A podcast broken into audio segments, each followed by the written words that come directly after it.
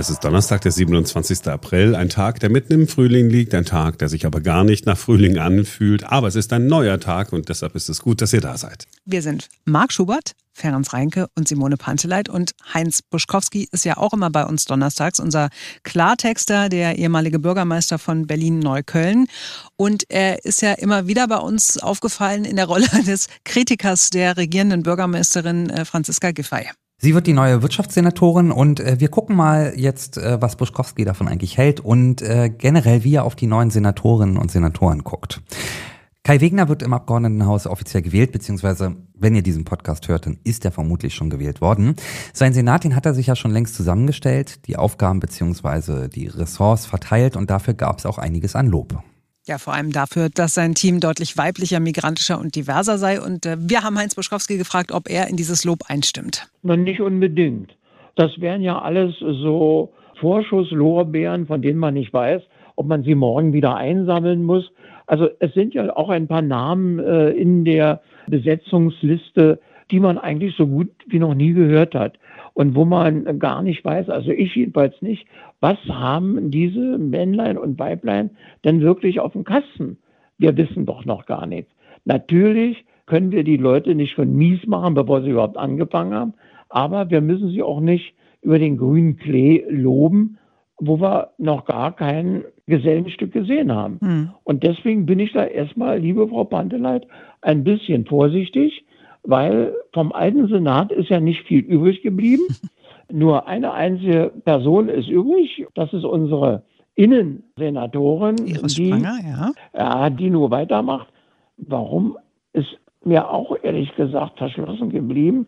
Ich hätte da äh, vielleicht auch ein bisschen frischen Wind mir gehofft. Also sie hat zwar immer behauptet, der Rechtsstaat schlägt mit aller Härte zu, wenn Menschen ein Böses tun, nur sie hat vergessen, es auch mal in die Tat umzusetzen. Aber die ist uns geblieben. Okay, aber es gibt ja noch eine zweite Personalie, die nicht ganz unbekannt ist. Franziska Giffey bleibt dem neuen Senat auch erhalten, nun halt nicht mehr als Regierende, sondern für äh, Wirtschaft zuständig. Wie finden Sie das? Na, auf die Idee wäre ich auch nicht gekommen. Weil eigentlich wollte sie ja Innensenatorin werden. Da hat Frau Spranger ihr in die Suppe gespuckt und hat gesagt, dich beiße ich hier weg, meine liebe Franziska.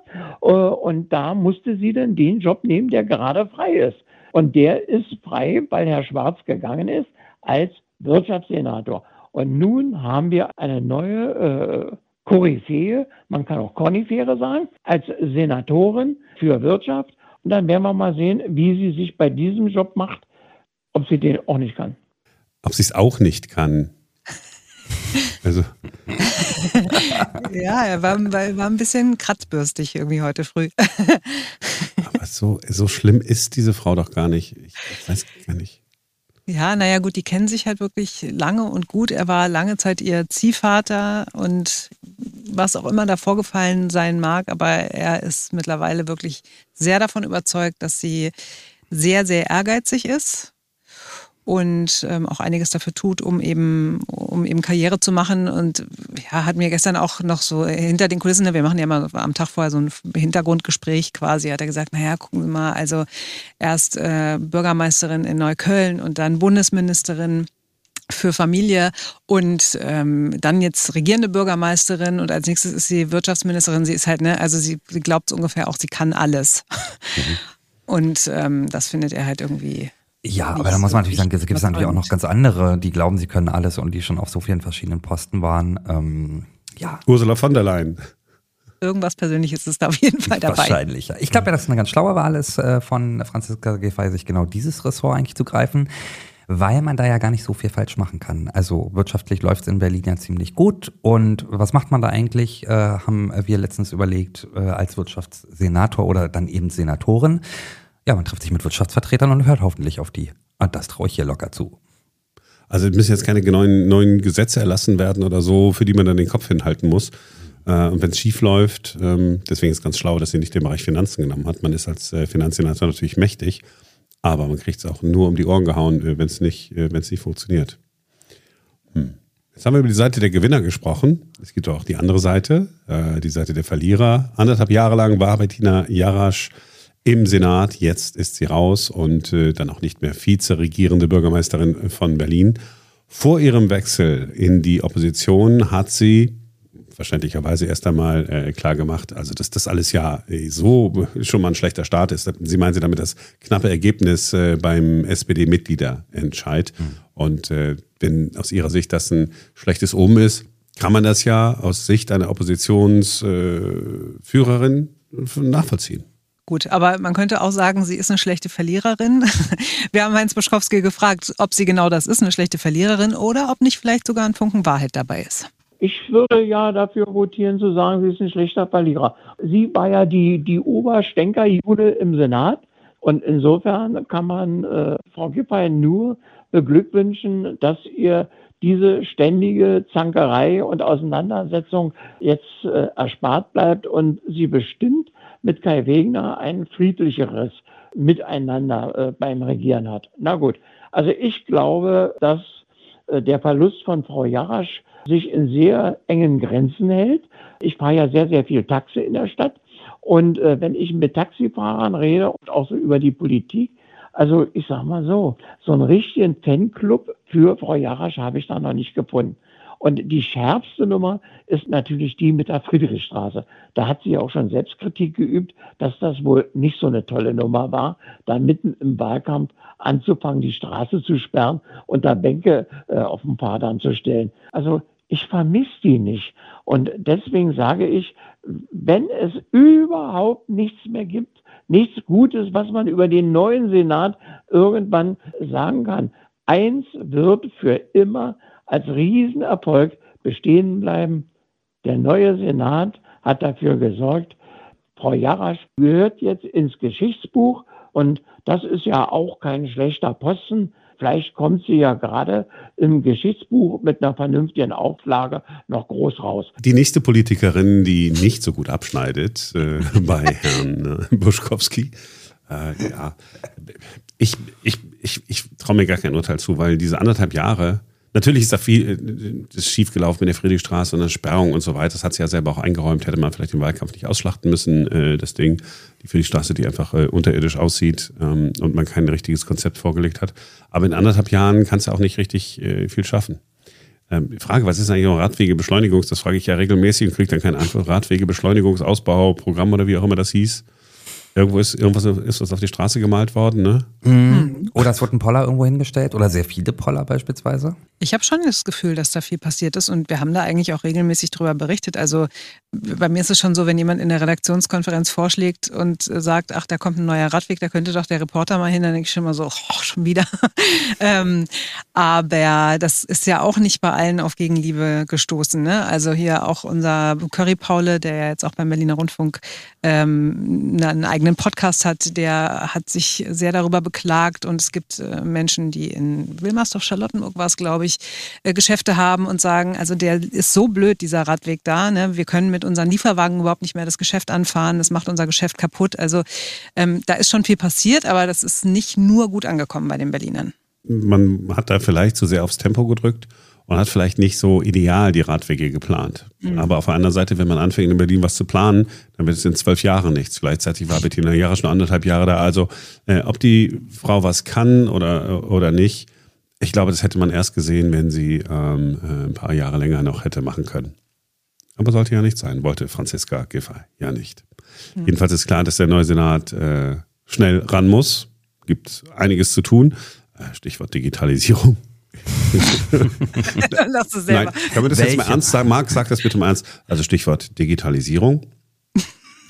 Und das wäre ja auch ganz hilfreich äh, bei der Verwaltung. Und die Verwaltung hat ja noch ein anderes Problem, äh, außer dass sie alles auf Papier macht. Ja, der Verwaltung steht im Prinzip, sagen viele, der Kollaps bevor, der Personalkollaps, um genau zu sein. In den kommenden acht Jahren, also bis 2031, da werden 40.000 Menschen aus der Verwaltung ausscheiden unter anderem, weil sie zum Beispiel einfach in Rente gehen.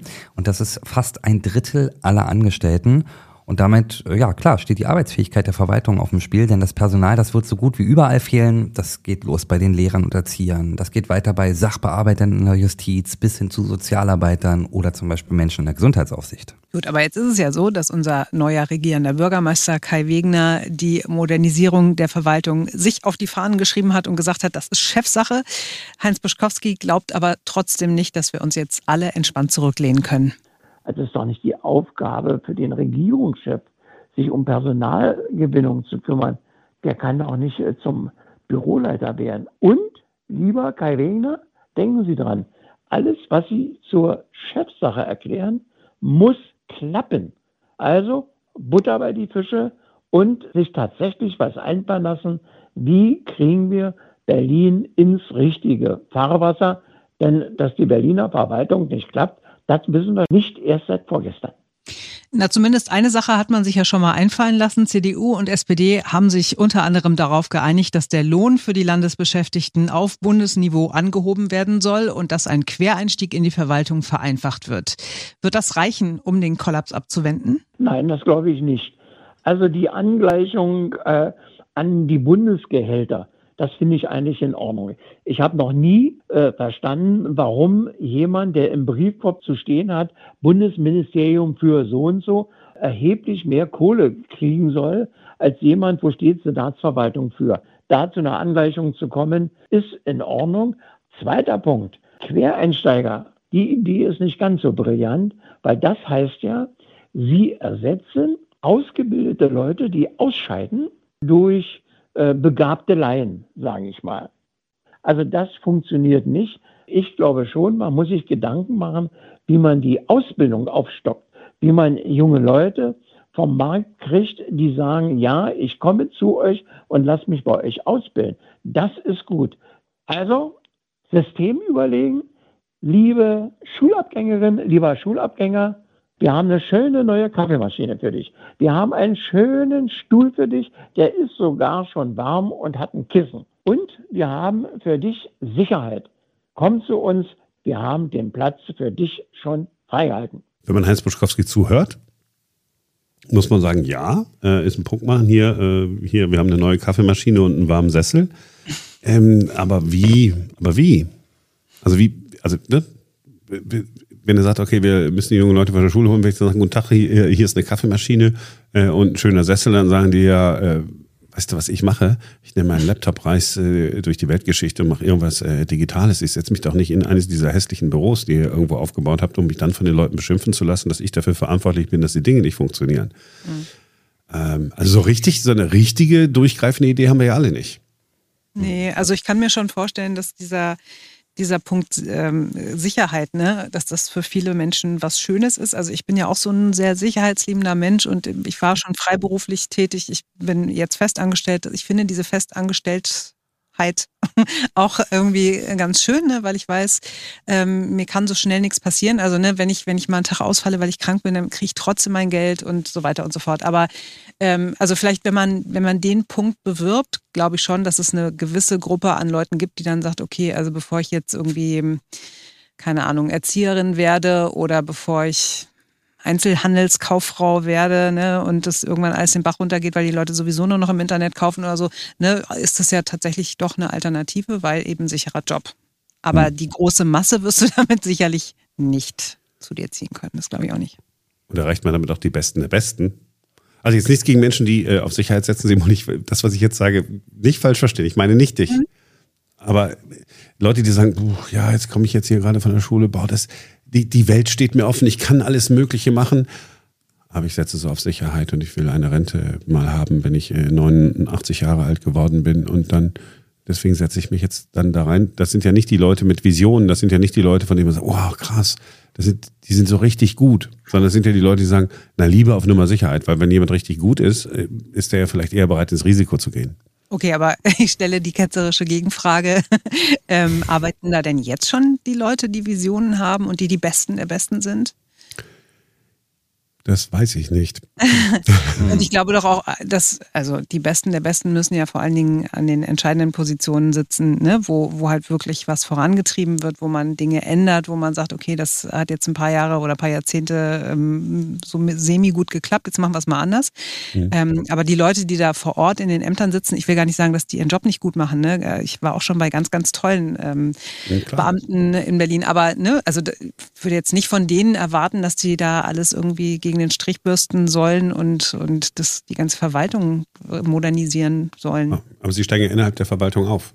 Ne? Also fängst du dann irgendwie dann an, dann machst du dann Ausbildung und dann wirst du dann irgendwann äh, Chef irgendeiner Abteilung. Und da brauchst du ich habe gedacht, wer Visionen hat, soll äh, wohin gehen zum Psychiater oder so. Nee, aber da brauchst du halt schon mal eine Vorstellung von, okay, wie kriegen wir das denn jetzt durchgesetzt, dass es anders läuft? Also, no, ich, ich, wie gesagt, wir haben ja auch keine Lösung und natürlich ist es immer leicht zu sagen, äh, das und das funktioniert nicht, der und der ist schuld. Äh, in Wahrheit, und da gebe ich dir natürlich recht, äh, das Problem liegt äh, in Berlin ja ganz woanders, liegt immer äh, ziemlich weit oben. Hm. Ähm, über Jahre und Jahrzehnte hinweg hat sich hier die Berliner Politik ähm, einen schlanken Fuß gemacht. Äh, man wollte nie mehr auf die Füße treten. Die Bürgermeister haben zu viel Macht oder äh, der Senat hat zu viel Macht, je nachdem, wen man, wen man fragt. Beide zusammen äh, harmonieren ungefähr so gut wie Auto- und Fahrradfahrer. ähm, von daher, ja, das, ich glaube, die Digitalisierung ist, äh, ist die Lösung. Weil hm. wenn jetzt da 40.000, 80.000, 120.000, eine Million Menschen äh, nicht mehr in der Verwaltung arbeiten müssen, dann ist es auch gar kein Problem, wenn wir die Leute nicht haben. Mhm. Ja, bei Lehrern sicherlich noch mal ein bisschen was anderes und, und Lehrerinnen, aber ansonsten all diese ganze Kladderadatsch, Bürgeramtstermine, mein Gott, ey. Dieses, dieses Wort wird es wahrscheinlich bald nicht mehr geben. Stell dir vor, ey, oh, könnt ihr euch eine Zukunft vorstellen, wo wir dann so erzählen, ja, und äh, da hatte ich dann diesen Bürgeramtstermin und dann fragen dann Simone deine Enkelkinder, Bürgeramtstermin? Was ist, ist das? Wo, wo, musst du denn da hin? Aber es ist doch, das wohnt doch hier in diesem Fernseher drin. So. Ja. Und äh, Autoanmeldung, ach wie? Muss, da musste man mal hingehen. ja. Aber erst nachdem man äh, sehr lange auf einen Termin gewartet hat. Genau, und man musste dann so einen Schein mitbringen, den man von, von der Versicherung zugeschickt bekommen hat früher. Man hat so zugeschickt bekommen, muss man den da hinlegen. Da haben sie gesagt, ja, äh, ja, ja, ja, kann ich akzeptieren, hat jemand gesagt. Und hast du dein Papier. Und darüber werden die irgendwann alle in der Zukunft lachen. Und das ist eine schöne Zukunft. Wir warten also auf den Moment, wo wir uns in den Tesla setzen und uns einfach mit unserem Google-Konto einloggen und das Auto ist angemeldet. Ja, so muss es sein. Funktioniert ja in anderen Ländern schon ewig und drei Tage so. In den USA äh, gehst da hin, kaufst das Auto, sagen die, ach, sehr schön, dass sie das Auto gekauft haben, hier ist der Schlüssel, fahren sie los. Und dann fährst du los. Da haben die nicht vorher, oh, ja, jetzt müssen wir aber erst nochmal übermorgen, wir schicken einen Mitarbeiter, der äh, nach zwei Jahren Herzinfarkt wegen seines Jobs bekommt, der dafür verantwortlich ist, alle Autos anzumelden, sondern du fährst einfach los, kriegst da so einen Ausdruck vom Autohaus und dann schicken sie dir die Kennzeichen nach Hause. Ach, guck mal. wir müssen gar nichts neu erfinden. Wir müssen nur das Alte und Gute äh, kopieren und schon würde das funktionieren. Ich wollte so, es war, aber es war doch so, ich hatte auch wieder so versöhnlich abgebogen zum Schluss. Ja, doch. Das, das war kein Blinkergesetz, aber nee, war gut. Ach, schön im Ich habe hab, hab gerade noch kurz drüber nachgedacht, dass ähm, ein versöhnlicher Schluss ja auch sein könnte, äh, um auch den Bogen zu Heinz Buschkowski wieder zu schlagen. Heinz Buschkowski hat ja tatsächlich auch eine Laufbahn in der Verwaltung gemacht. Ne? Der hat so eine ganz klassische Ausbildung gemacht zum Verwaltungsfachangestellten oder so. Und am Ende war er Bürgermeister von Neukölln. Also wenn man äh, Karriereambitionen hat und so ein bisschen in Richtung, ich möchte meine Stadt mitgestalten äh, gehen will, dann könnte man tatsächlich das machen. Und am Ende sogar im Radio landen. Als Klartexter. Das ist so eine Karriere. Jetzt Jetzt, äh, jetzt haben wir, jetzt, jetzt haben wir es. so ziehen wir die Leute in die Verwaltung. Und auch ins Radio. Wir sind 15 Fliegen mit einer Klappe hier gemacht. Ist das schön. Gut. Ja, dann sage ich jetzt einfach, äh, schaltet morgen wieder ein, denn dann ist wieder ein neuer Tag. Tschüss. Bis dahin.